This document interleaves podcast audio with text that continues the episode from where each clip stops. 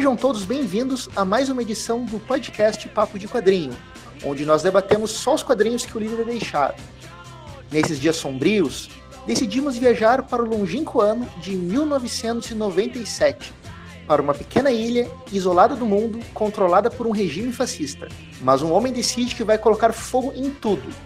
Senhoras e senhores, depois de muita votação interna, vamos falar de V de Vingança, de Alan Moore e David Lloyd.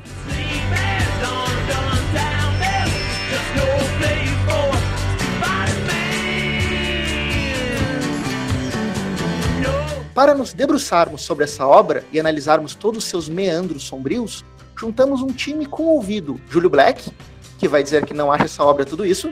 Realmente, eu não acho tudo isso. Eu acho que o Alan Moore tinha que ter chamado essa obra de V de Vampeta. A líder, Larissa Beco, que nunca terminei de ler os livros indicados. BBB, pessoal. Temos mais dois convidados especiais hoje. A voz do destino, Milena Azevedo. Boa noite, cidadãos. Começando nossa Voz do Destino pontualmente às 21 horas, horário de Londres. Olha só. Pode apresentar para os nossos ouvintes, por favor? Opa, eu sou Milena Azevedo, sou de Natal, uh, sou historiadora né, de formação e hoje trabalho com histórias em quadrinhos, né? Sou roteirista, letrista e também diagramadora. Também temos o agente do dedo, Lielson Zene. Só cumpro as ordens que me passaram. Eita, medo. Pode se apresentar? Oi, eu sou o Lielson Zene, doutorando pela UFRJ em Ciência da Literatura, com tese sobre quadrinhos. É, sou pesquisador de quadrinhos há bastante tempo também. Trabalho no Dark Side Books editando tanto quadrinhos quanto outras literaturas e sou também roteirista de quadrinhos. Eu sou o Jason Martins, o Nariz, o cara que faz serviço sujo nesse podcast.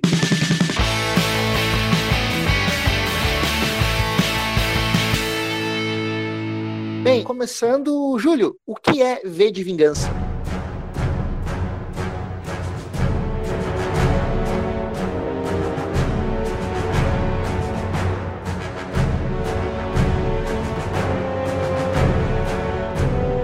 Beleza, o Jason, vamos falar então um pouquinho aí da história da, da revista em quadrinhos.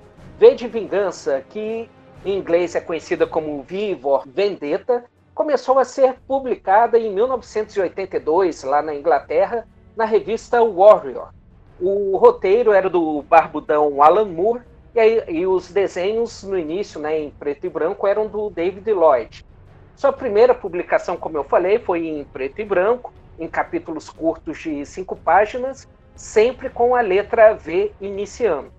A revista foi cancelada em 85 e por causa disso a história ficou inacabada a princípio e só depois, lá em 88, quando a DC Comics adquiriu os direitos da série, ela republicou a obra colorida dessa vez e fez os autores darem um fim para a trama. E qual é a trama de V de Vingança? Rolou uma terceira guerra mundial, a Europa foi destruída e a Inglaterra é uma nação comandada pela Chama Nórdica, que é um, um, um partido fascista. Eles eliminaram os que eles consideram indesejáveis, enviando-os para campos de concentração, e esses indesejáveis eram todos aqueles que não eram brancos, cristãos e heterossexuais, os tradicionais cidadãos de bem. Lembrando que a história se passa no final dos anos 90, né, 1997, 1998, e esse reinado de terror começa a balançar quando a Ivy Hammond, uma adolescente de uns 16 anos, é salva por um misterioso homem, que a gente já sabe que é o famoso V. Começa então aí dessa forma uma conspiração que vai abalar as estruturas desse governo. Bem, gente, vamos começar a falar então sobre essa obra. Não preciso nem dizer todo mundo lê, obviamente todo mundo gosta muito dessa obra. É impossível falar de V de Vingança sem falar sobre a Inglaterra na época. A questão do governo conservador, do governo Thatcher, que teve muitos reflexos na cultura pop inglesa, tanto nessa época quanto depois. Uh, alguém quer falar um pouco sobre aspectos da cultura pop que foram influenciados pela, por esse governo? Pode ir, sei lá, dos Smiths até o The Killers do Iron Maiden, né? A capa do Iron Maiden, do The Killers, que é o Ed com uma machadinha. É o Margaret Thatcher sendo despedaçada. Cara, assim, é, mais que aspectos da cultura pop do, do próprio é, desse período, acho que é importante a gente sempre centrar que o V é uma coisa, é uma obra em homenagem, é uma, uma homenagem do Alan Moore, ele vai repetir algumas vezes essa homenagem ao 1984 do George Orwell. É como se o, aquele mundo que o Orwell pensou fosse um pouco reestruturado dali para diante, assim, porque é uma é meio uma tônica do Moore essa ultravigilância, distopia, um, um, poder centralizado, essas coisas aparecem, vai aparecer de novo na Liga Extraordinária, por exemplo. Essa mesma ideia de um de, do grande irmão.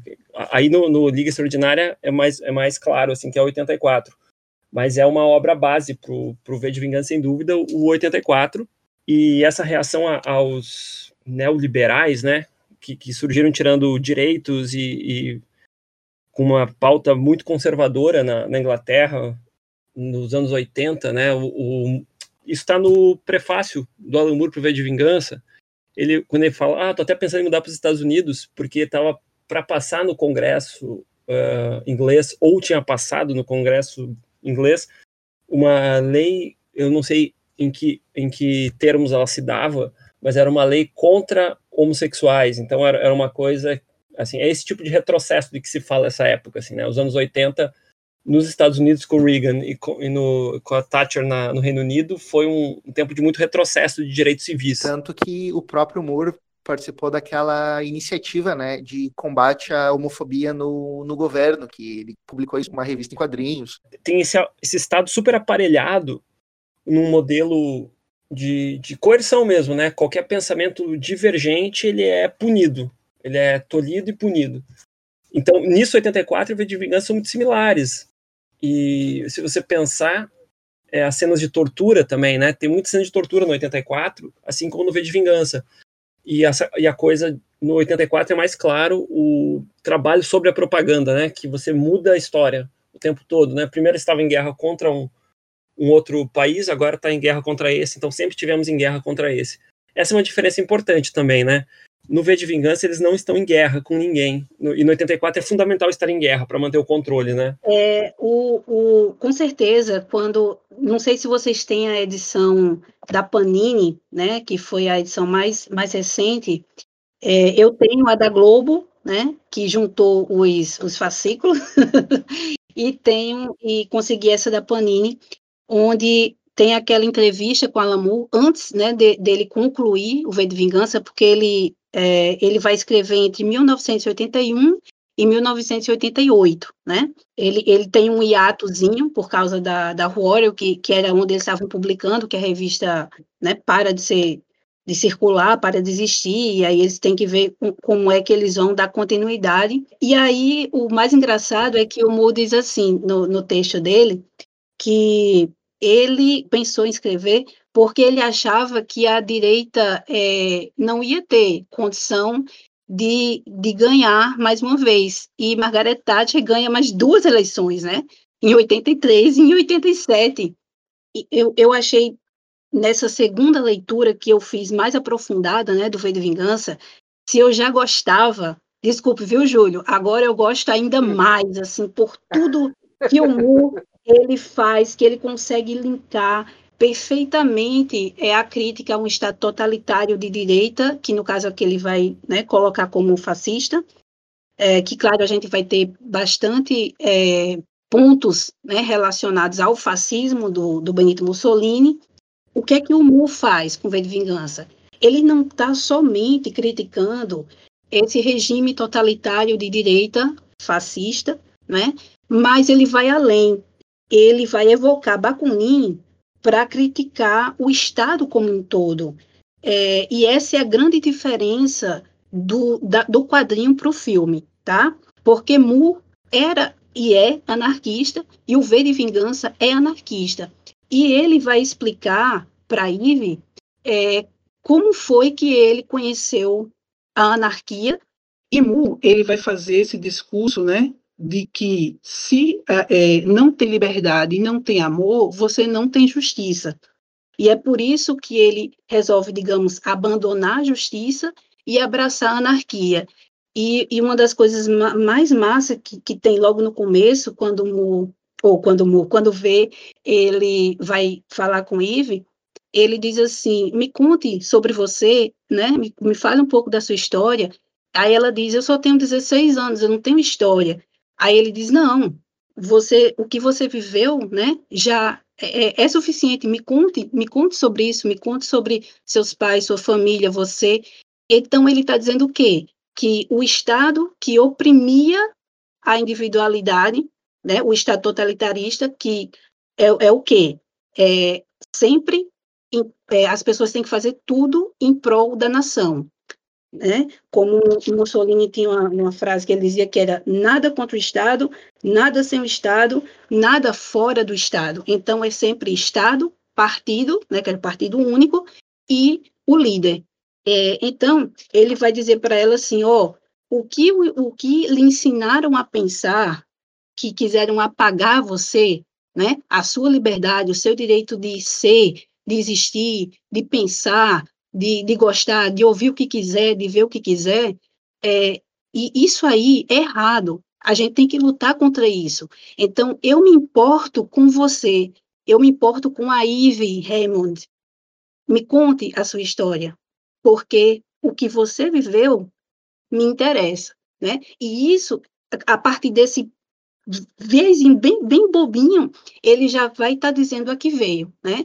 Já vai colocando aí um pouco dos princípios anarquistas que ao longo da história ele vai explicar para para Ive, né? Que o, o Moore tem um texto sobre anarquismo que saiu na Dodden Logic número 2 de 2010, que era uma publicação que ele começou a fazer na Terra com os amigos Melinda Gabb, Kevin O'Neill, Steve Moore e outras pessoas bastante legais. Ele faz um, um artigo sobre sobre anarquia nessa nessa revista, então ele é que a, que a Milena falou, né? Ele é um interessado em anarquia e ele é um defensor de, de, desse pensamento. E, e, ali ele coloca muito, muito, muito dessas ideias e como ele vê a anarquia. E claro que o, o 1984 do George Orwell é a base, né? Não tem como, não tem como negar. Mas é, quando, não sei se vocês leram, voltando a que eu falei a entrevista que Moore é, dá no final do, do, da edição aqui da Panini, ele vai falar é, do Harlan Ellison, de um conto chamado Repent Harlequin, sede de TikTok Man. E, e, esse conto tem apenas 11 páginas e é sensacional, né? Eu consegui baixar o, o PDF, só tem em inglês. E é, quando, quando a gente lê, é, a gente vê claramente que o, o, o cerne do personagem V estava ali, né? Porque olha só como é bacana esse, eu vou falar bem, bem, bem rápido. É, essa sociedade do, do TikTok, né? Do mestre que gerencia o tempo, é uma sociedade também totalitarista, onde esse TikTokman, ele é o líder, certo? E é uma sociedade extremamente pautada é, no cronômetro, no relógio. Você tem um tempo para fazer cada atividade da, da sua vida. E esse é, Arlequim que aparece, né, que é o, o Everett, ele vai se fantasiar de, de Arlequim, e ele é um cara que sempre chegava atrasado, desde criança, ele nunca conseguia ser pontual.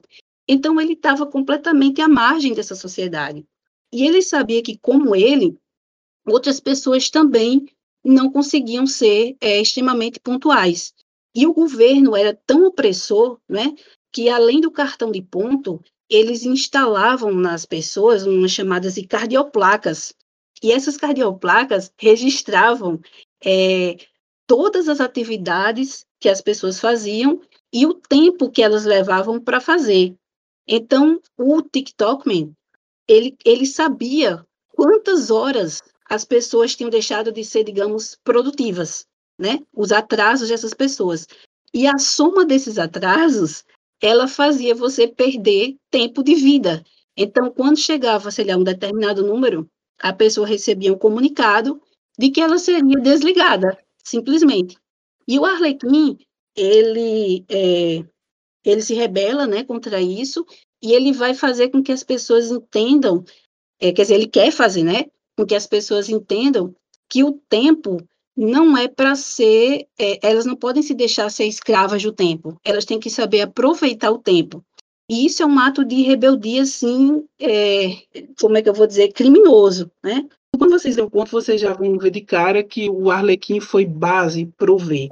Né? Mas é claro que é, o V ele só vai ser moldado né, com, com, o David Lloyd, que vai pensar na figura do Guy Fawkes. Ok, não, só pegando... Ah, primeiro, só falar uma coisa, Milena.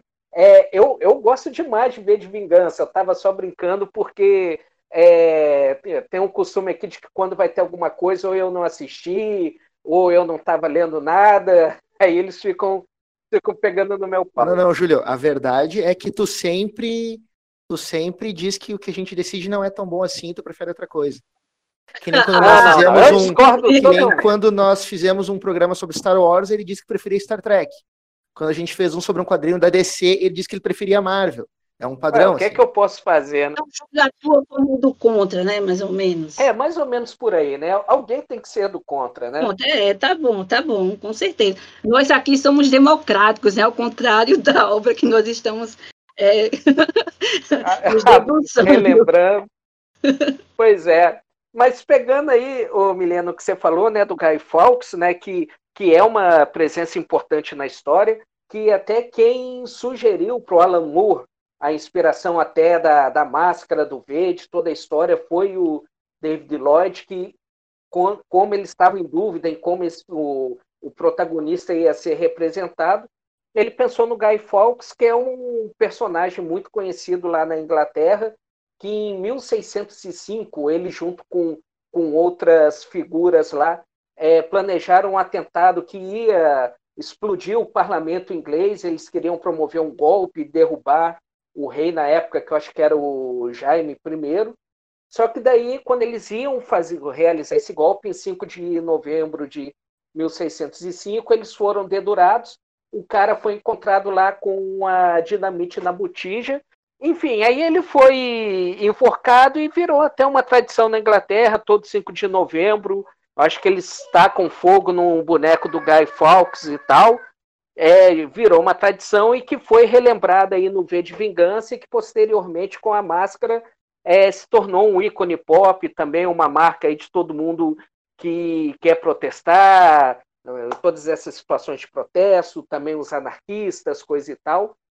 Mas eu também queria falar aí, o Jason estava né, perguntando exatamente sobre essa questão dos anos 80, o contexto, falando da Margaret Thatcher, como eu já era nascido na época, né, que eu sou o mais velho entre todos, é, por exemplo, a Margaret Thatcher, ela assumiu o poder em 79, ela venceu os trabalhistas, a Inglaterra estava numa crise econômica muito grande, ela ficou no poder 11 anos, até 1990, e eu lembro na época, assim, assistindo ao telejornal ou lendo os jornais, eu lembro muito dela, dessa questão do quanto que ela realmente era desse campo da direita, não da extrema direita, mas da, do campo da direita, que tinha toda essa questão do liberalismo econômico, tanto que na Inglaterra, na época, muita coisa foi privatizada dentro do governo dela. Teve a questão da famosa greve dos, dos mineiros,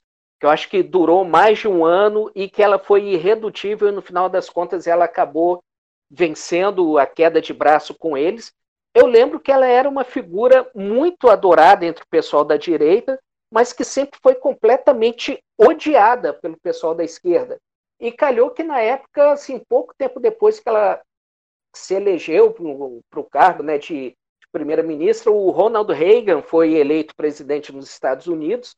Eles praticamente ficaram, quer dizer, eles ficaram juntos, né, no poder em cada um dos países durante o tempo que o Reagan foi presidente. E era basicamente assim uma aliança do mal, porque ele também era liberal ao extremo, essa coisa do Estado não se envolver em praticamente nada, deixar tudo solto, as pessoas que se virassem. Realmente existia muito ódio. Eu lembro que assim a, a parte a parte cultural, em especial na Inglaterra, o pessoal não gostava dela. Dá mais um, uma informação a tudo isso que o Júlio disse, né? É, a Margaret Thatcher, quando ela morreu, nos idos dos, anos 2000, teve festa na Inglaterra, as pessoas foram para a rua comemorar. Então, essa é a moral que a Thatcher tinha com os ingleses. É, ela era bem odiada.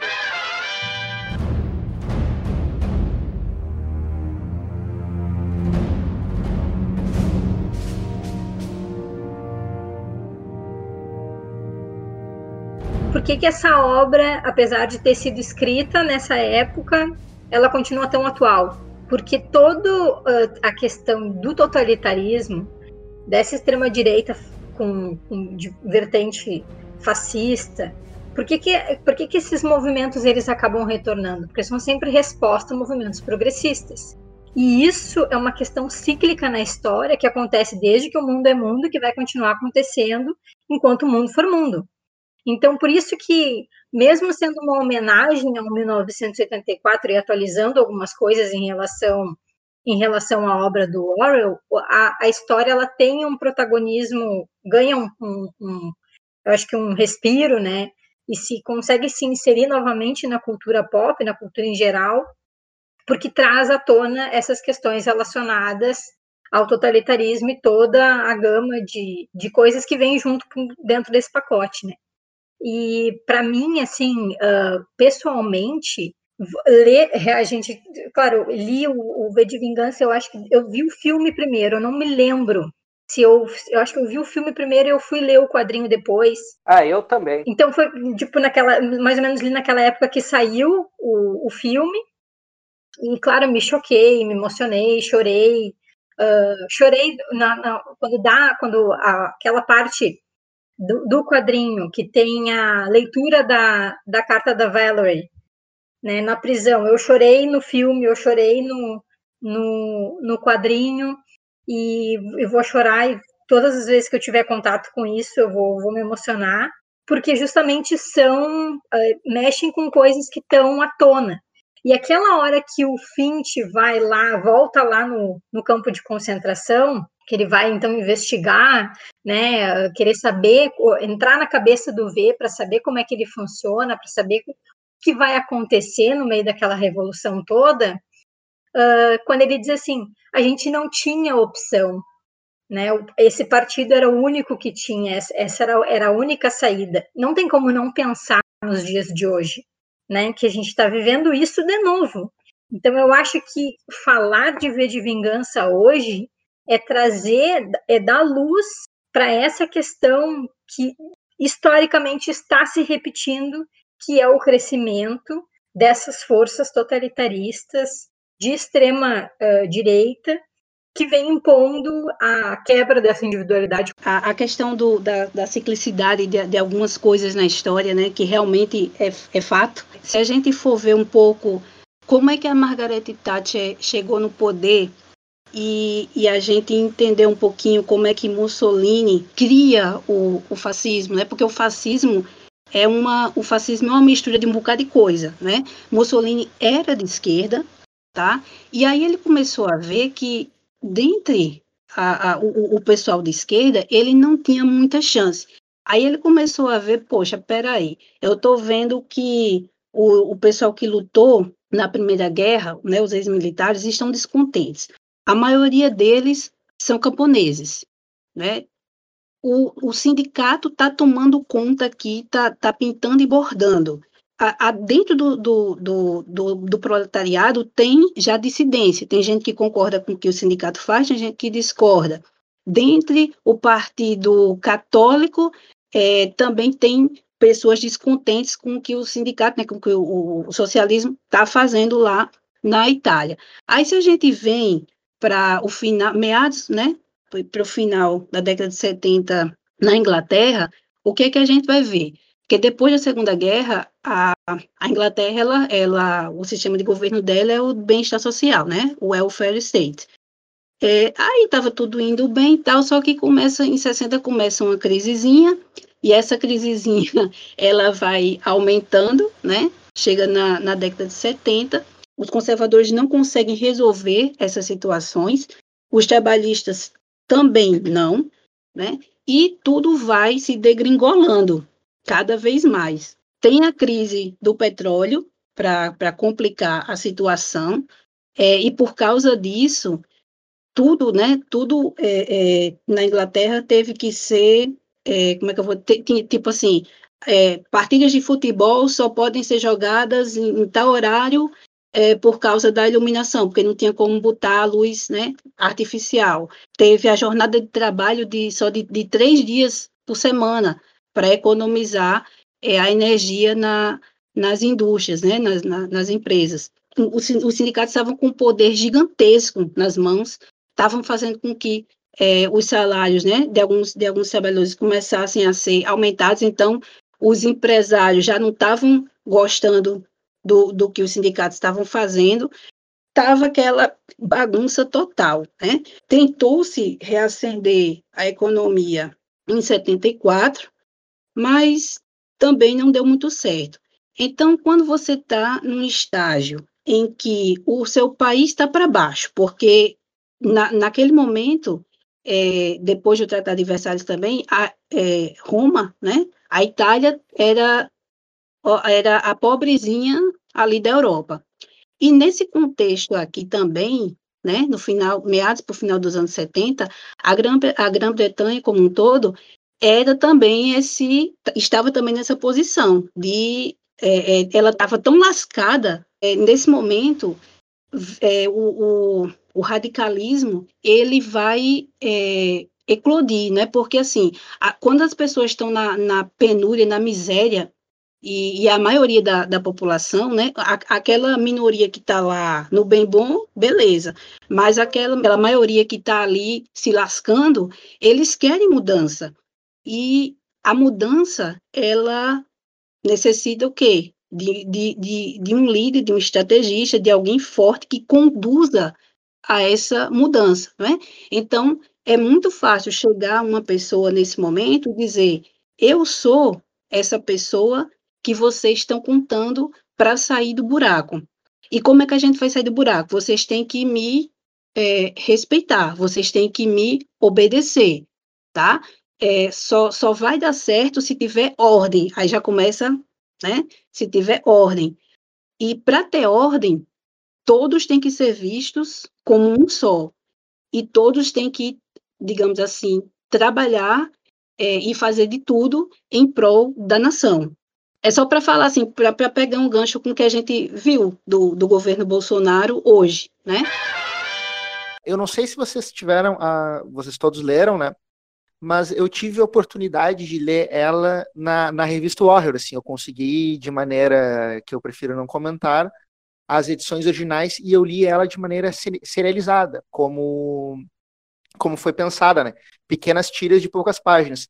Eu não sei se vocês sentem isso no decorrer da leitura, tipo que são poucas páginas que dão um gatilho para um próximo capítulo que vai resolver e dá mais um gatilho como é que é essa leitura para vocês ver de vingança? Como é que é o ritmo da história para vocês? Vocês leem tudo numa tacada sem sentir nada? Ou se vocês sentem esses altos e baixos de, na, durante a leitura? Eu, particularmente, presto muita atenção nisso, até por, pelo meu interesse em roteiro. Eu sempre fico pensando, olha só, a pessoa leu isso aqui seis páginas por vez, né? Então, de que forma foi criado uma trama suficiente para estar em seis páginas e manter uma história maior acontecendo, né?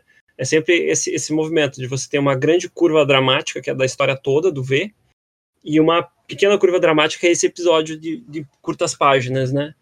Então, assim, eu sempre presto atenção nisso, sim, mas eu acabei lendo o, dessa essa releitura que eu fiz agora, eu li ele em três, em três vezes, mais ou menos, é, parei a cada capítulo, assim, sabe? Acabei condicionando algumas necessidades que eu tinha que fazer outras coisas também, li um, um das três partes, né? Li uma parte inteira, depois outra e depois outra. Mas é, é muito bem elaborado esses ganchos, me parece. Me parece que o Moore pensou muito bem todos esses ganchos. E só para dar um detalhe da Warrior, na mesma revista saiu V saía o Miracle Man, né? Do, do, do Moore. Então, assim, não era uma Warrior qualquer, né? Que tava, não era uma revista qualquer que era publicada na época, né? Não, é, é muito boa, tem muita coisa legal. E é interessante isso, Nelson, porque quando a gente Hoje o editor da Warner fala que o V de Vingança não era uma das, não era uma das tiras preferidas do público, assim. tinham outras bem mais interessantes, que o público chamava bem mais atenção. Que isso é coisa que afeta também, né?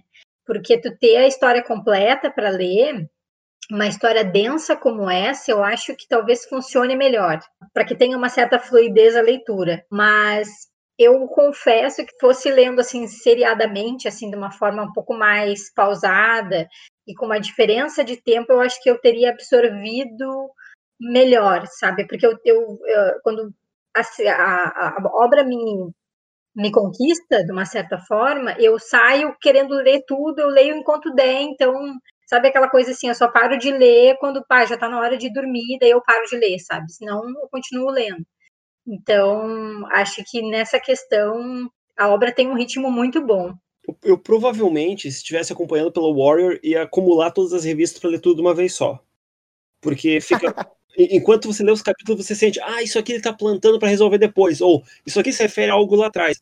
É uma experiência é, interessante pensar como o Moore pensou né, a escrita do roteiro é, dessa, de cada fascículo, digamos assim, né, de cada partezinha da história, né? Sim, é mais ou menos como o Júlio consegue consumir com seu filhinho. Ele, ele vai parcelando pois os é. filmes, os quadrinhos. Foi pensado para ele. É, não, mas é, é verdade, gente. Assim, por exemplo, é, pegasse mais para trás, Game of Thrones, que eu comecei a assistir antes mesmo do Antônio nascer é, entre uma temporada e outra, que passavam-se assim seis meses, é, até eu conseguir lembrar tudo que tinha acontecido na temporada anterior, já era complicado. É, agora mesmo, recentemente, depois que o Antônio nasceu, aquela série da Netflix, Dark.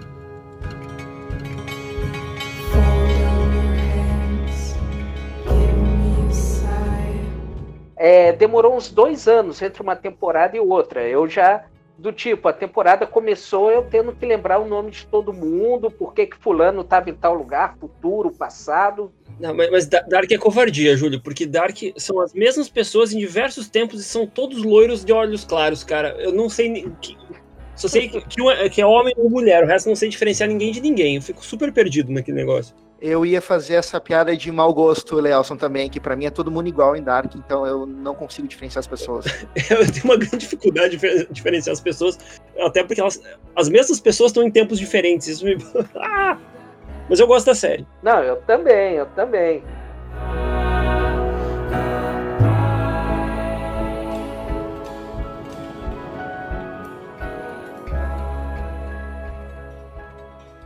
Assim, aí eu só fico imaginando, talvez, como fosse nos anos 80, que ao mesmo tempo que o material era muito bom, como vocês falaram aí, que era a cada dois meses.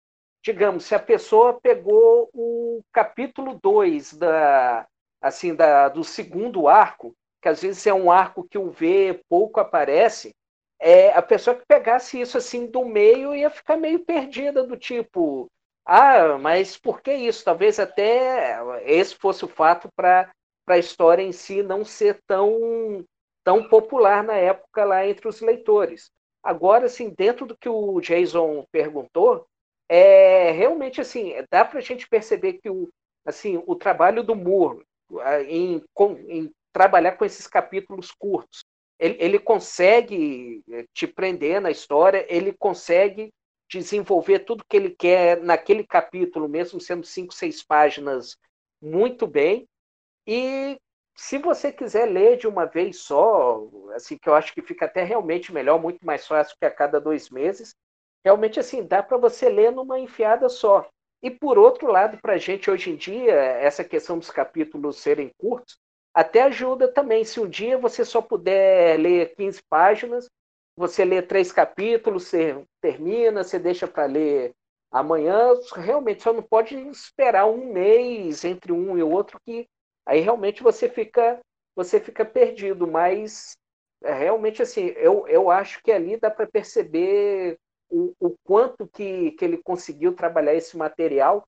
Assim, ele tinha, por exemplo, dois meses para desenvolver cada capítulo e ele não conseguiu se perder, porque seria muito fácil, de repente, ele não conseguir manter esse ritmo que a gente hoje em dia lendo encadernado, é, assim, se você tirar aquilo lá, ah, capítulo 3, não sei o quê, tirar aquela carinha do V que tem no final de cada capítulo, entregar aquilo sem nenhuma marcação, a pessoa lê tendo a impressão de que a história tem um desenvolvimento de começo, meio e fim, que tudo teria sido pensado ao mesmo tempo. Então, eu acho que, que é, essa questão de como o Alan Moore conseguiu trabalhar o desenvolvimento da história é, é muito interessante e, e, merece ser elogiado também. Pelas entrevistas do Moore, dá a entender que ele tinha um projeto da série de ponta a ponta, assim. Claro, não não um micro capítulo delimitado, cada um certinho, mas ele já sabia o que ia acontecer. Então... Eu tenho essa impressão, Lias. Eu acho que ele, é, pelo que a gente conhece assim do Moore, né, é, o argumento dele é super bem é, elaborado. Ele escreve páginas e páginas. É que é por isso que os roteiros dele são tão são tão é, precisos e redondos, porque com um argumento é, sólido você consegue saber todas as, as diretrizes da, da, trama e dos personagens, né? Então, por isso, é, ele não se perdeu mesmo durante esses oito, esses sete anos né, de produção, ele também tem trabalhando, estando trabalhando com outros projetos, né? Porque ele não fez só ver de vingança, né? Não, ele fez muita coisa nesse período. Exatamente. Muita coisa mesmo. Mais uma prova documental disso que a gente está falando, que ele teria planejado tudo. Eu tenho um encadernado da Panini, eu acho que é o primeiro encadernado que a Panini lançou de V de Vingança, é um capa mole e tudo. Até estou procurando de quando é a edição dele aqui, é, já falo para vocês, é de 2006. Ali no final tem, uma, tem um textinho do, do Moore mesmo, falando sobre o V de Vingança. E nesse texto ele fala que ele e o Lloyd ficaram muito tempo conversando antes da série começar e eles trocaram de ideia várias vezes. Então isso demonstra que foi uma série que foi pensada nos seus detalhes desde o começo. Foi bem estressada antes de ser posta no papel. Exato, exatamente, exatamente. E o que eu acho massa também, Lielson, é porque assim, o Mu, quando, quando foi publicado o V de Vingança, e com essas republicações, a gente sabe quem ele é, né? E, e, e mesmo assim, é, ele diz que muito dos métodos de, do V de Vingança vieram do Lloyd, das ideias do Lloyd. Ele diz assim, poxa, eu, eu, queria ter pensado nisso, mas eu não vou mentir, né? Isso aqui foi do Lloyd. E isso é muito bacana, sabe? Você chegar e, e, e ter essa humildade de dizer, porque eles, porque o projeto é dos dois, né? Até porque quem foi convidado a fazer a história foi o Lloyd. Aí o Lloyd chama o Moore, né? É, e eu acho massa essa sintonia e essa parceria, né? Que infelizmente a gente está assim, hoje em dia não se tem tanto tirando alguns, né? Não se tem tanto quanto se tinha antes, né? Essa questão da, da parceria mesmo do, do roteirista com o desenhista. Assim, acho que a mais clássica é a de Berardi e Milazzo, né? Em Ken Park. Então, quando você tem uma sintonia bem bacana, né? Entre essa, entre a equipe criativa, você vê que todas as obras são redondas, porque um complementa o outro. Não é que um está querendo passar o outro, né? Não, é a, todos pensam em prol da história e isso faz toda a diferença, sabe? Nesse mesmo texto que eu comentei, o Moore fala que ele só pensou determinados aspectos depois que o Lloyd entregou tal coisa. E, e não é só a parte visual, assim, mesmo ideias de trama e de, de, de criação de personagem. O Lloyd é co-criador da série mesmo, assim, a gente foca muito no Alan Moore, né, porque ele é o, um grande nome, o, o, grande nome do quadrinho de mainstream, sem dúvida, é ele. E, mas o Lloyd, o David Lloyd tem uma participação muito, muito forte no V de Vingança. Exatamente.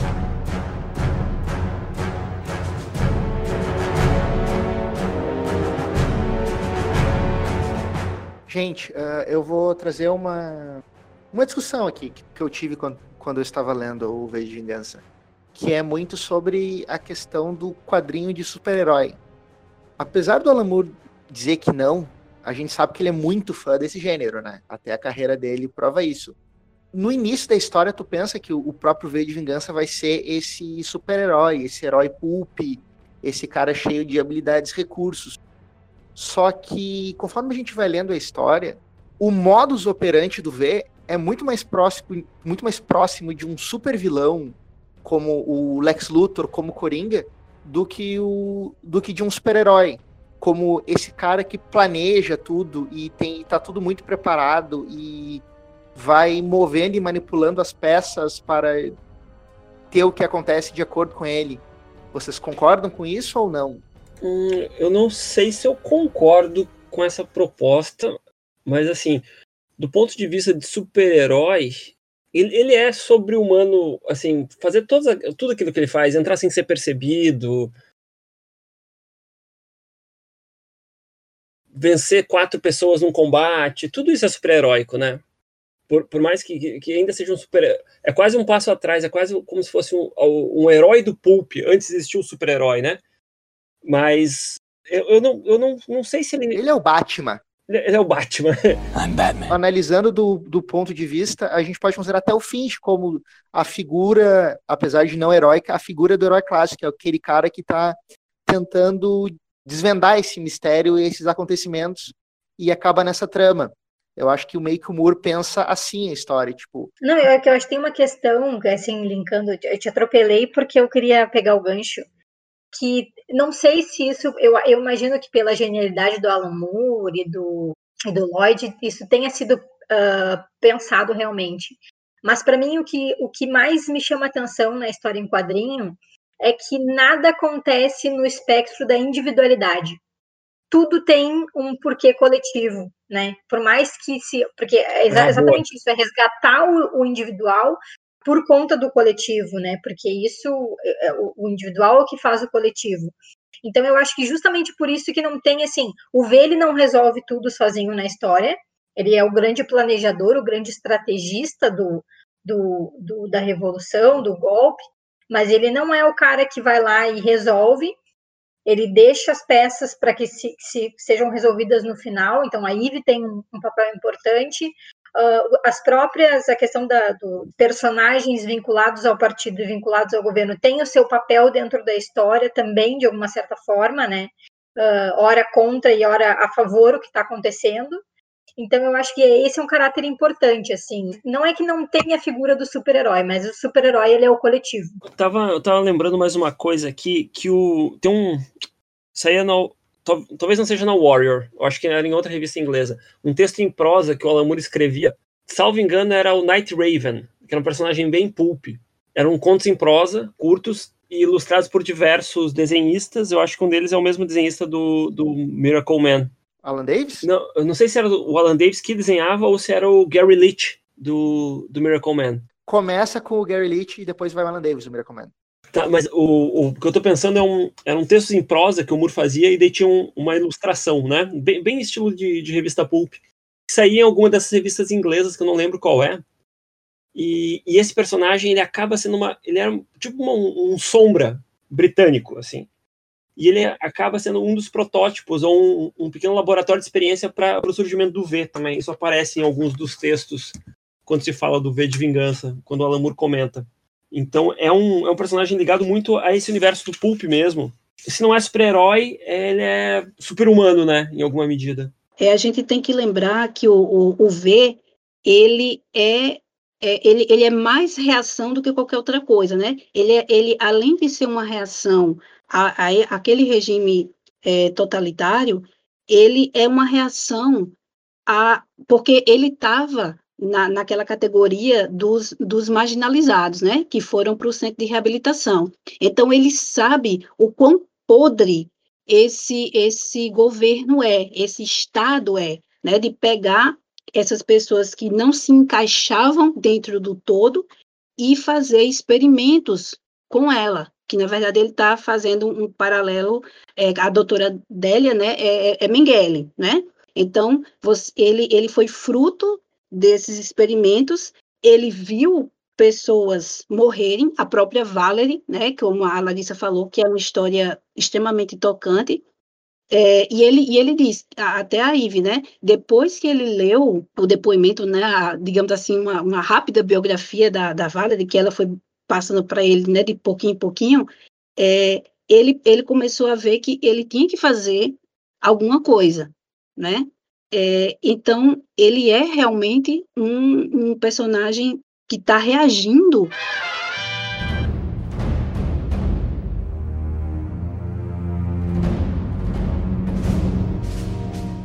Outro tema que eu acho importante que a gente aborde nesse podcast é a questão feminina, né? Aproveitando que temos duas mulheres.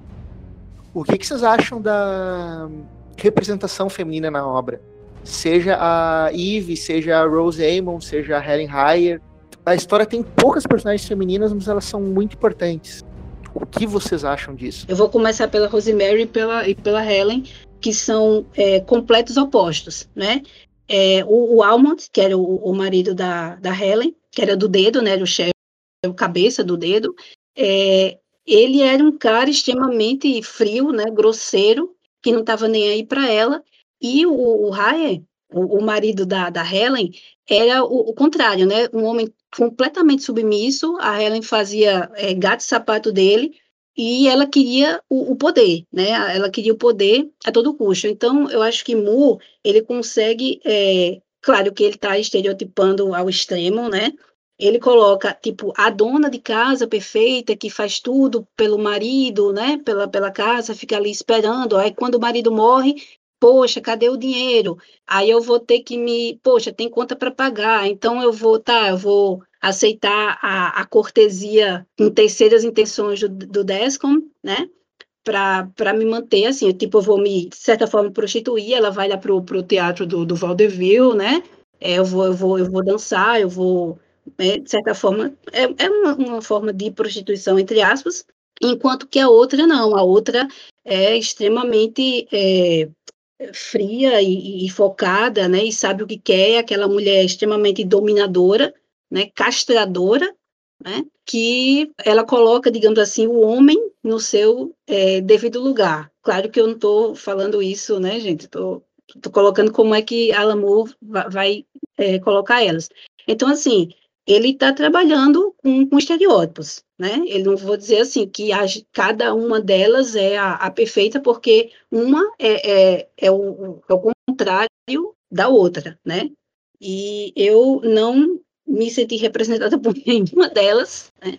E eu acho massa como a, a é, como a Helen acaba e o que é que a Rosemary é, faz, né? Porque a Rosemary, ela era sempre aquela que estava ali sem iniciativa nenhuma e ela consegue, já que a gente pode dar spoiler, né? Ela vai matar o líder, né?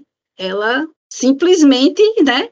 É aquela personagem, é, tipo, digamos assim, aquela mosca morta que ela foi, ela se sentiu tão humilhada, tão desprezada, que aí ela vai e faz a ação, uma das ações mais é, fortes, né? Do, do, da trama, que é conseguir chegar ao líder e matar o líder, né? Eu vou dizer para vocês, o que eu acho que é, é uma riqueza dessa obra é justamente pôr em xeque essa questão do, do bem e do mal, né? Mostra num aspecto muito mais complexo a natureza humana então, mesmo dentro do governo, né, tem os, o seu próprio Fint, que não tem, ele não é um cara mau, né? Então, ele, ele age, uh, claro, amando do governo, mas ele consegue pensar por conta própria, até que o momento que ele, que ele chega nesse, nessa quebra, né, que ele se dá conta do que, que é o governo, enfim. E eu acho que isso também acontece com as personagens femininas. No caso, assim, a gente não está falando da mulher, né, da representação da mulher, a gente está falando de mulheres, que é um, uma discussão da, da, de como, como a gente tem assim na história, né? a gente não tem uma ala feminista, né? a gente não tem um pensamento feminista, a gente tem pensamentos feministas. Esse plural eu acho que fica bem contemplado na, na HQ, tanto no, no aspecto humano quanto no aspecto da, da mulher. Então, eu acho que, assim, como o Jason falou, não são tantas personagens femininas, mas todas elas são importantes e todas elas têm o seu caráter, têm as suas motivações pessoais, e isso acaba ficando bem claro na série. Todas elas têm uma importância, né? Então, o que para mim fica é um, é um dos fatores muito positivos na obra é colocar em xeque essa dualidade do bem e do mal e mostrar que o ser humano é muito complexo. A gente tem, no caso da, da Helen, a gente vê que é exatamente aquilo, talvez a eminência parda, é a pessoa que fica nas sombras, mas que é a pessoa que sabe manipular, que numa situação normal, por exemplo, ela é que teria o poder, ela conseguiria se sobressair entre outros homens, se, entre os homens, se fosse uma questão de igualdade entre os sexos, ela conseguiria se impor. pela vontade, pela energia, pela energia que ela tem, enquanto que a Rose é aquilo, talvez é a pessoa que tenha seguido aquele papel que se esperava da mulher dentro da sociedade, mas que, ao mesmo tempo, a partir do momento que, que ela é colocada numa situação que ela passa por tantas humilhações, tantas coisas, é, mostra também que, no final das contas, todo mundo tem a sua força, porque, no final das contas, ela é que toma uma das ações que, que são decisivas para o desfecho da história. E é interessante que o Alan Moore coloca isso durante o, o V de Vingança, principalmente no caso da Rose, que aparece mais, é esse fato dela ser uma personagem que a gente imagina totalmente secundária, que apanha do marido, que é fraca, depois passa por necessidades e que você acha que ela só vai ficar ali sofrendo a história toda. E chega no final é, tem essa reviravolta que apesar de ficar subentendido que no final ela morre mas é exatamente a pessoa assim junto com o V e com a Ivy é é, é um dos personagens que, que, que acabam sendo fundamentais para o desfecho de, de toda a trama. Isso, é, é, eu acho que é o arco de, de personagem mais do, do, desses femininos, né? Que, é, que são curtinhos assim, porque a história em, em, si já é tão, tão longa, mas Alamu ele, ele, ele soube explorar, e eu acho massa, porque, como eu falei, ela aparentemente é aquela mosca morta, né? é aquela mulher submissa para quem ninguém dá nada e ela consegue é, se superar, né? Ela diz, poxa, já já deu, sabe? Eu já fui humilhada demais é, e agora eu tenho que fazer alguma coisa. Então era alguém que ela não fazia absolutamente nada, né? Ela era praticamente uma, uma figurante, sempre, né? Esperando pelo marido, sempre esperando, esperando. E aí, quando ela fica sem o marido, ela é, é levada né, a fazer a, o, o que ela tem que fazer para sobreviver, e aí ela toma aquela decisão. Então é, é massa isso, entendeu? É a tomada de decisão dela e a ação. Mas é como a Larissa falou mesmo, assim, a, é, o, o é, eu acho que também ele vai pegar carona no, no Eisner, né, que é um dos primeiros a fazer isso, a mostrar que, que é, o, o, maniqueísmo está, digamos assim, fora, fora de moda, né, fora da jogada. O, o ser humano ele é complexo demais para a gente dizer que uma pessoa é totalmente boa ou totalmente má, né? Ele, ele sai construindo os personagens de uma forma é, muito muito bacana e os conflitos dos personagens, né? O Alan Moore tem uma tendência a colocar protagonistas fortes, mulheres, mas um contraponto a isso, que eu já vi uma crítica de, de uma crítica feminista a, a, vários quadrinhos do Alan Moore, que é o uso gratuito do estupro ou das tentativas de estupro, em que várias obras dele só aparecem. Então fica esse contraponto. Ao mesmo tempo que, que ele põe essas mulheres fortes, assim, para falar da Liga Extraordinária, por exemplo, a Mina, a Harker, né? Mas ao mesmo tempo, quase todas as personagens, ou grande parte delas, ou são estupradas ou sofrem tentativas de estupro. A Ivy começa o V de Vingança sofrendo uma tentativa de estupro e ela salva pelo V. Exatamente. Como e... mulheres é o que a gente, o, o maior medo de toda mulher o tempo inteiro. Então, eu acho que também, talvez eu prefiro olhar pelo lado da crítica positiva em relação a isso, né? No sentido de que a gente realmente tem que falar sobre isso para conseguir vencer essa cultura.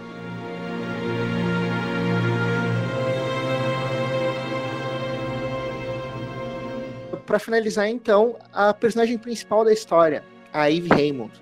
O que, que vocês acham do arco dela? O que, que vocês acham do fato do ver torturar ela, né? Abusar dela? Deem o que a percepção de vocês sobre essa personagem, porque eu acho que essa é uma história muito polêmica, né? Esse tratamento e a representação dela e o que ela passa. Cara, a Eve tem um arco muito interessante, que ela começa totalmente vítima, aí depois você descobre que ela trabalhava numa, numa fábrica de fósforos, né? Que leva direto para a história da vendedora de fósforo, sabe? Que é uma coisa, uma história completamente Dickens, né? Aquelas pessoas arrasadas que não tem nada e, e trabalham com. Eu sei que, que o, o, conto original da vendedora de fósforos não é inglês, mas tem essa coisa Dickens mesmo, sabe? Dessa camada muito pobre da população e aí está numa situação tão precária que ela vai para a prostituição para tentar conseguir alguma coisa e aí ela passa por é salva pelo V, tem esse deslumbramento todo ele começa a fazer um treinamento meio senhor Miyagi com ela, né? Assim, de dando perguntas para que ela vá atrás das respostas e daí larga ela de volta no mundo, depois faz aquela sessão de tortura com ela, né, para que ela esteja no mesmo lugar que ele vê esteve, como que estivesse preparando realmente a sucessão, né, e para ela poder sucedê-lo, ela tinha que ter uma personalidade que se recusava a matar, que a violência a espantava, porque ela ficou completamente chocada quando o V a levou para ação e matou a pessoa, mas que ela entendesse profundamente tudo que ele passou e que outras pessoas como ele passaram também, para ela poder assumir aquela a máscara e o, e, a, e o, manto, né, e continuar o trabalho dele, mas de forma não violenta, né, de forma cri, criadora. Se você pensar assim, se a gente for adotar uma perspectiva realista, o que o V fez é um troço absurdo. Mas se a gente for para o mundo do drama, que é onde a história se localiza, e o V age o tempo todo como se estivesse num teatro de vaudeville, se trata de, você entra em outro registro, sabe? É, essa história não, não tem esse peso de ah, é um cara que está maltratando uma, uma pessoa de 16 ou 17 anos, né? Se trata de outra coisa, entra num registro meio do, do fabulesco, assim. Tem uma questão que é a seguinte, é quando a gente está tão dentro de uma situação que a gente precisa de uma atitude extrema para conseguir sair dela, né? Então, as pessoas nos dizendo: olha, não vota no Bolsonaro, não vai coisa boa por aí, olha o que, que esse cara já fez. A pessoa fica lá, não, mas o PT, não, não, não. Então tem que acontecer uma coisa realmente extrema para a pessoa perceber que o mundo é maior que aquilo ali, entendeu? Então eu acho que a forma como é construída a narrativa, ela é muito bem feita. Claro que se fosse transposta para a realidade, seria inadmissível né? Porque também tu tá impondo aquilo à pessoa, né? E, e aí também essa essa saída também é, é um, é um, um pouco extravagante. Mas eu acho que para fins, é, como, como o Lielson falou, do drama e da narrativa, funciona super bem. Tudo, tudo que ele faz com ela é justamente para é, como o Leelson falou, e a, a Larissa também, é para ela ter aquele choque, aquele baque, porque o V, ele, ele nasce com um batismo de fogo, né? E a, e a Eve, ela vai nas, renascer, melhor dizer, né? Ele renasce com um batismo de fogo, e a Eve vai renascer com o batismo da água, né? Da chuva. E eu acho isso muito, muito bonito. E ele vai tentar mostrar a ela que tudo tem um, um porquê se ele está fazendo a, a, vingança, a vingança é necessária, mas a vingança é, uma, é um caminho, é uma ponte. E para ela conseguir entender isso, ela precisa passar por tudo aquilo que, que ele passou. Né? Ou, quer dizer, quase tudo, né? É, porque é isso, né? Se trata de, de dois aspectos do, do anarquismo. Então, o dele é a destruição do sistema autoritário, e ela é, depois que as pessoas estão livres, como se como como continua, como se cria a sociedade a partir daqui. Essa é a missão da Eve. E ele consegue é, é, entender, né, porque que ela não não não quer a, a matança, ela não quer a morte. No, no discurso que ele vai explicar para ela essa, essa, essa parte aí da, da anarquia, né? E ele diz assim, tipo, chega, chega de, de explosivo, né? Chega. Tipo, a minha parte eu já fiz, agora a sua é outra, né? Uma coisa que eu acho muito interessante na história é que se a gente pensar, a Eve, ela ajuda exatamente a entender quais são as motivações dele, por que, que ele quer se vingar, a, a gente a gente ter uma maior empatia pelo personagem e ao mesmo tempo também é mostrar que ele não é exatamente esse herói que se pensa, né? Porque, por exemplo, isso que ele faz com ela, da, da tortura, tudo aquilo, a gente vê que ele tem muito essa questão de acreditar que os fins justificam os meios, que ele pode fazer coisas reprováveis, porque no final das contas o objetivo principal dele é libertar o povo, abrir os olhos das pessoas e ah, toda essa situação, até mesmo as coisas que, que ela questiona ou vê durante a história, ah, por que, que você tem que fazer isso, por que, que você matou fulano, é exatamente questões que a gente poderia fazer, por exemplo, se estivessem apenas largadas na história, ele realizando as ações sem ter alguém para servir de uma espécie de, de consciência, talvez é o, o personagem fosse mais difícil de entender as motivações, é, a visão de mundo que o próprio V tem e que ela, em alguns aspectos, acaba abraçando também. Beleza, gente? Para finalizar, eu queria saber se vocês indicam o filme para os ouvintes e também uma breve última análise, assim, o que, que vocês acham da obra, se, se ela é tudo isso, se ela vale a pena. Milena, pode começar. Bom, é, como eu falei, né, nessa minha segunda leitura, eu, eu só tinha lido V em 2000, né? Então, 20 anos depois eu, eu reli é, e eu achei sensacional. É, tem, eu tenho vários pontos aqui para destacar, mas não, não vai caber aqui, né? Mas, assim, eu, eu só vou citar um, só, só, uma coisinha, do, logo do comecinho, que eu acho que foi massa o que o Mu fez, porque é justamente o paralelo da, da crítica que ele vai fazer, né, do fascismo e, e, e da questão da anarquia. Quando o primeiro ato de ver no quadrinho é o quê? É explodir o parlamento, né? Pegando carona quando com, com Mussolini, quando eles já se consolidam no poder, né? Ele se consolida, o fascismo se, vai se consolidar em 22 e em 1924 eles vão fechar o parlamento para dizer o quê? O Estado fascista não, não, não é democrático, ele, o, o, porque o que o líder diz é para ser executado, né? Então, não, a gente não precisa de ninguém contestando ou, ou, ou é, é, julgando o que o líder fala e faz. E quando vê explode o parlamento, ele está colocando em, em ação um, um, plano anarquista, né? Ele vai dizer explodir o parlamento porque nós não precisamos do Estado. O que essas pessoas precisam agora é, é voltar a ter vez e voz, é voltar a pensar livremente porque a justiça ela não acontece sem liberdade e sem amor. Beleza, Lielson? É, eu desrecomendo o filme com força. Eu acho uma bomba de ponta a ponta.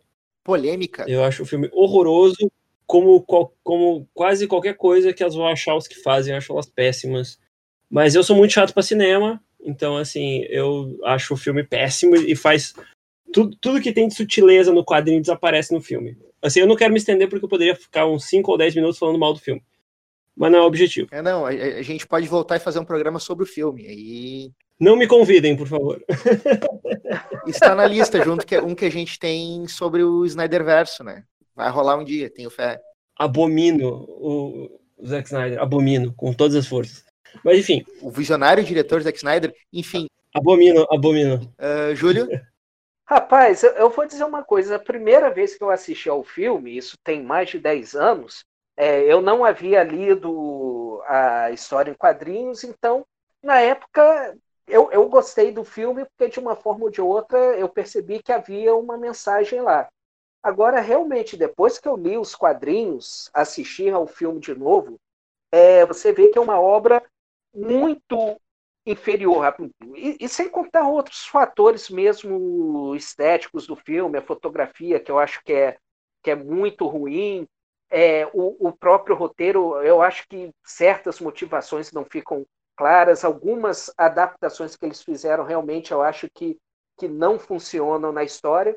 A, a, única questão que eu acho assim que no final das contas acaba sendo elogiável é a parte das atuações. Por exemplo, eu acho que o Hugo Weaving, como o V, ele está muito bem, até pela dificuldade em atuar com uma máscara o tempo todo. Eu acho que vários personagens que estão colocados na história, assim, a, interpre a interpretação em si é boa. Às vezes a adaptação dos personagens pode não ser.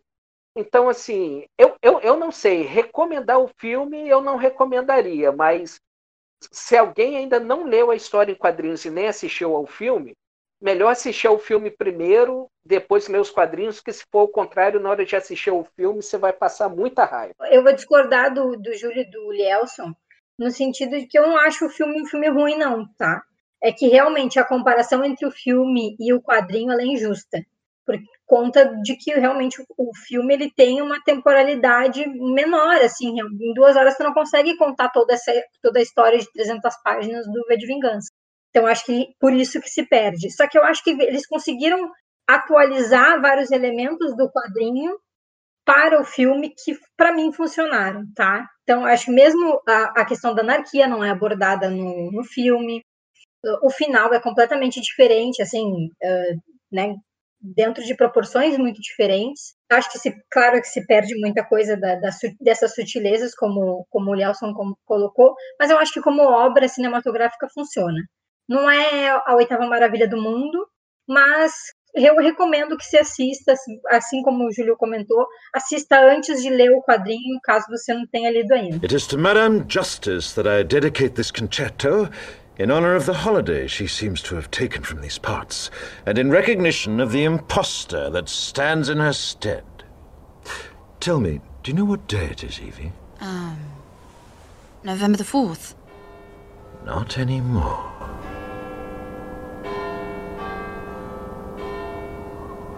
Remember, remember the 5th of November, the gunpowder, treason, and plot. I know of no reason why the gunpowder treason should ever be forgot. Beleza, pessoal. A gente vai ficando por aqui. Jabás, quem ia falar? Falando de sempre, né? Trabalho na Tribuna de Minas, no Caderno de Cultura, aqui em Juiz de Fora, que a gente escreve sobre cultura em geral, cinema, séries, quadrinhos, é, artes plásticas, teatro, música, tudo que for ligado à cultura, a gente está correndo atrás.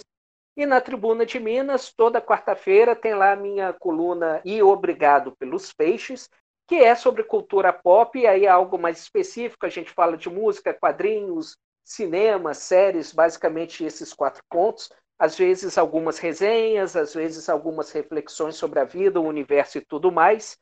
E assim vamos seguindo. Qualquer coisa, a gente também está lá no Twitter, perfil lá é Júlio Black, e no Instagram é o Minotauro. Para dar continuidade na é, essa questão de, de distopias, eu lancei o ano passado a, a, minha primeira graphic novel, né? Eu, roteirista, letrista, diagramadora, e meu amigão Rodrigo Xavier, desenhista. E, Pepen, e, e, se chama Pepenguça, né? A gente lançou pela Zagabatana Books. E uh, a Terra, a gente está vivendo no ano 3050, a Terra passou por um, um cataclismo nuclear, as pessoas tiveram que se, se reinventar, né? E ocorreu uma, uma reestruturação é, geopolítica. O, o, mundo todo é governado por corporações. O Duluoz, que é o nosso herói, é, faz parte da corporação da polícia. Ele acha que está tudo às mil maravilhas, acha que a polícia é a polícia, né? Que resolve tudo, é aquela coisa maravilhosa. E aí ele vai descobrir que não é bem assim. E quando ele descobre que o mundo não era tão colorido como ele achava que era, ele vai se tornar um pepenguça, que é uma erva daninha, e vai tentar realmente, assim como como vê, abrir os olhos das, das pessoas. Né? Então, quem quiser comprar, tá na tá na lojinha da, da Sarabatana e também na Amazon. Remember, remember. Ah, pessoal, também tem a opção de comprar direto comigo, certo? E aí a gente já envia para todo mundo com aquele autógrafo bem bacana.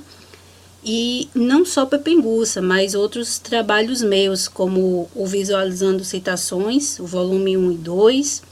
Tem também o Amor em Quadrinhos, né? Que a gente concorreu em Angoleme com ele. Tem o, o, o, o, lançamento, que ainda nem foi oficialmente lançado, que é o Contos Urbanos, que foi pelo edital de quadrinho da prefeitura daqui da cidade do Natal. Enfim, é só mandar e-mail para m.galáctica, né? O Galáctica G-A-C-T-I-C-A, tá? m.galáctica.hotmail.com e aí vocês mandam os contatos de vocês, eu passo minhas, meus dados bancários, né? E a gente finaliza o negócio, tá certo? Eu agradeço demais aí quem quiser comprar direto comigo. Vocês podem me ler no Balbúrdia, é, balbúrdia.net. Eu escrevo menos do que eu gostaria de escrever por lá, mas vocês encontram textos meus lá. A gente tenta fazer textos um pouco mais longos, falamos de quadrinhos na maciota, mas tentamos é, dar espaço para as para as nossas ideias e reflexões por lá. É, nos visitem, tirem suas próprias conclusões, espero que vocês gostem. Também podem me encontrar no Twitter, estou lá normalmente falando mal do governo Bolsonaro, então é o arroba Lielson. Quem quiser me acompanhar no Instagram, no Facebook, eu não recomendo, mas eu recomendo seguir a Caçadora de Fãs, que é a minha HQ junto com o Fábio mesmo, com o Thiago Krenin. Vai sair, gente, tá saindo, a HQ tá pronta falta a gente fazer uma revisão final, a gente está em contato com uma editora para lançar HQ pela, pela editora.